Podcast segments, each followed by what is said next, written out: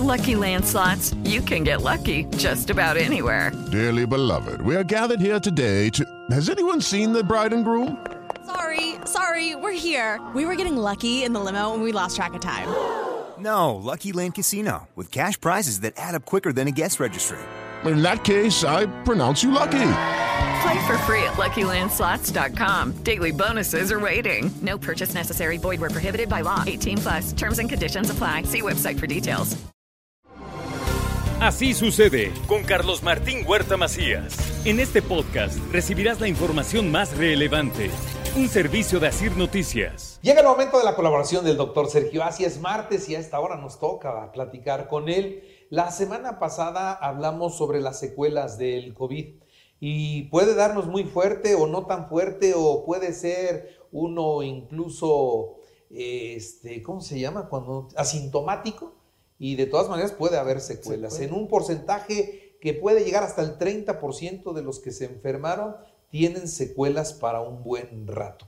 Doctor, ¿cómo está? Buenos días. ¿Qué tal, Carlitos? Buenos días. Pues aquí en esta fresca mañana, ya el, sol ya empieza a salir más temprano y pues disfrutemos de, de la próxima llegada de la primavera. Ahí viene la primavera con Y todas aparentemente ya va a caer el, eh, la pandemia, ¿no? Nos, nos prometieron que la primavera ya iba a descender y así es como se ha comportado. Exacto. Bueno, hoy de qué hablaremos, doctor. Mira, quisiera aclarar algunos términos porque hay cierta confusión. Sobre todo me preguntan mis pacientes qué tiempo se aíslan, eh, si están vacunados, cuánto tiempo se van a quedar en casa. Entonces, eh, quisiera plat- platicar y como puntualizar un poquito los, conceptos.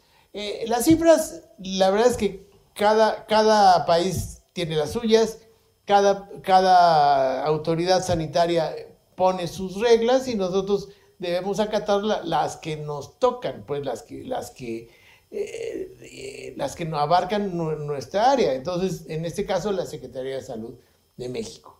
El, el- mucho, de estos criterios se acomodan más a criterios económicos, criterios financieros, criterios políticos, más que a evidencia científica, pero bueno, no, no, no vamos a criticar esas cosas.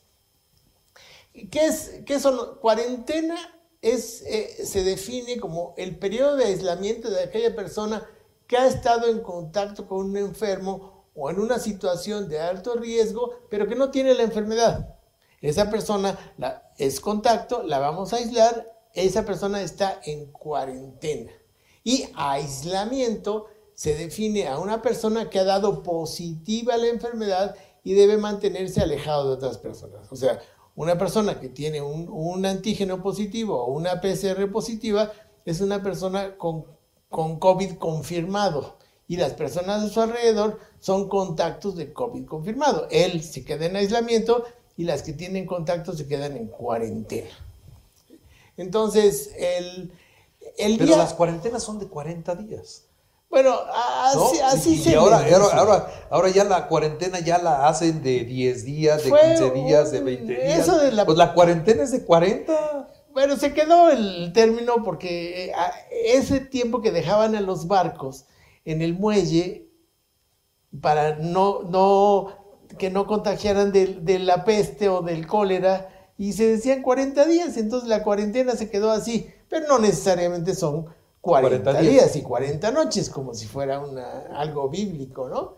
Entonces, el, el día 1 lo debemos asumir como el día en que empiezan los síntomas. Y si no tienen síntomas, el día 1 es el día en que sale positiva la prueba.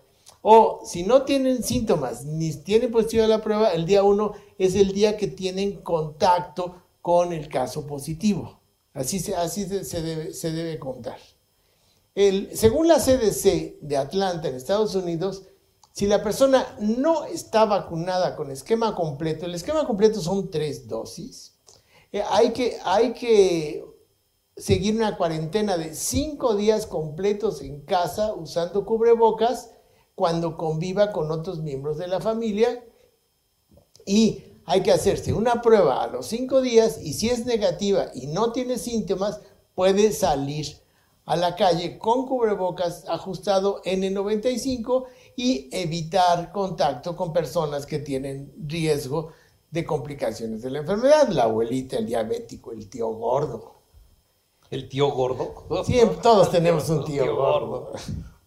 Yo tenía tíos gordos, ya, ya, pobrecitos, ya. Ya caminaron, Ya ya, caminaron. caminaron. ya cuando uno pertenece a la última generación de la familia, es cuando empiezas a sentirte viejito. Che, lo que sí. se, ahora el que sigue soy yo. Estoy justo en el borde de la. No empujen, De la no empujen, por favor, no empujen. Uno por uno. Si la, persona está vacunada con esquema completo y no tiene síntomas, solo puede salir usando cubrebocas ajustado. Un cubrebocas de a de veras, un cubrebocas N95 que al respirar se, se mueva, se chupe, para que, para que todo el aire que se inhala y se exhala sea filtrado hay que, hay que hacerse la prueba a los cinco días y si no tiene, y si es negativa ya lo, lo liberamos. El aislamiento en positivos se inicia el día del inicio de síntomas o el día, del resultado positivo si es asintomático. Quédense cinco días en casa, use cubrebocas y si no tiene síntomas puede salir. Use mascarillas durante 10 días y no va a haber problema. La Secretaría de Salud Mexicana recomienda 7 días completos de aislamiento y cuarentena y reintegrarse sin prueba a la escuela o a trabajar. Pedir pruebas para regresar a trabajar, pues no es tan práctico. Si ya cumplieron el tiempo perentorio de aislamiento, ya no necesitan ninguna prueba. Y si es una prueba, háganse una prueba de antígeno. Si se hacen una prueba de PCR o si la empresa o la escuela les pide PCR para reintegrarse a sus actividades, es una mala práctica. ¿Por qué? Porque la PCR puede permanecer positiva en individuos, aunque ya se hayan curado y aunque ya no sean contagiosos por semanas o meses ah, después de la enfermedad. Entonces, Con eh, razón, algunas personas dicen, ya pasé tres semanas y sigo positivo. Exactamente. Porque se hacen una prueba equivocada. Exacto. No tiene que ser la PCR. No debería ser la PCR y las empresas no deberían pedir PCR para reintegrarse a trabajar. Si acaso la de antígeno, que esa sí se negativiza mucho más rápido. Y, pero sobre todo el tiempo. Una vez que pase el tiempo de cuarentena o aislamiento, la persona ya no es contagiosa. Y si varias personas de la casa se contagian, no volvemos a contar desde el principio, sino la, la- la persona 1 ya cumplió sus 10 días, ya puede salir con cubrebocas, aunque se haya, haya eh, su hermanito o Haya comenzado un día antes. o un día después o cinco días después, no necesitan volver a contar, porque entonces se quedarían, quedarían en casa mucho tiempo. Mucho tiempo. ¿Sí? Entonces, yo llevo mi tiempo, Sí. mis días, y ya, si después yo estoy a un día de cumplir mi cuarentena y dio positivo otro integrante de la familia, ya esa bronca es de él. Exacto. Yo al otro día ya estoy libre y eh, salgo. eh, Exactamente. Ok. Entonces, el- el- hay un poquito de confusión. Ojalá eh, estos, eh, es- esta plática les haya servido un poquito para afinar los, los Yo, conceptos. yo tengo una duda nada más.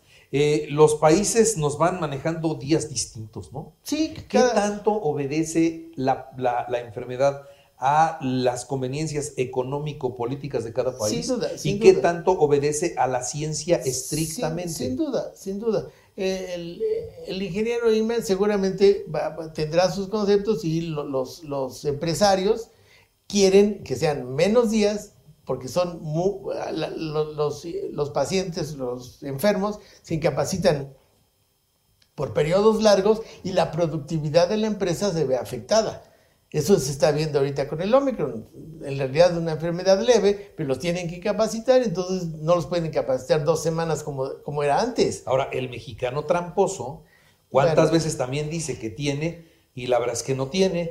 Y se venden pruebas de COVID como se venden títulos No, es- desde eh, médico. eh, eso no pasa en México. Eso no pasa Eh, en eh, eh, México. como, así como tenemos un sistema como el de Dinamarca, que por cierto Dinamarca ya levantó completamente las, las medidas de aislamiento, ya no se usa cubrebocas, ya, ya pueden acudir eh, a, al- al cualquier evento sin restricciones y pues ya la vida retornó a lo, a lo normal. Ojalá nosotros lleguemos a ese nivel, pero ni tenemos la nutrición de Dinamarca, ni tenemos el número de vacunados que tiene Dinamarca, ni tenemos la disciplina social que tiene Dinamarca. Entonces, los mexicanos no somos daneses, entonces vamos a tener que seguir usando cubrebocas, vamos a tener que seguir lavándonos las manos, vamos a tener que ventilar nuestros espacios y adaptarnos a una normalidad que ya no va a regresar a la de antes jamás. Muy bien, señor doctor, muchas gracias. Arroba Sergio Asia y estoy a tus órdenes y nos vemos en la próxima semana. Así será. Gracias. Así sucede con Carlos Martín Huerta Macías. La información más relevante ahora en podcast. Sigue disfrutando de iHeartRadio.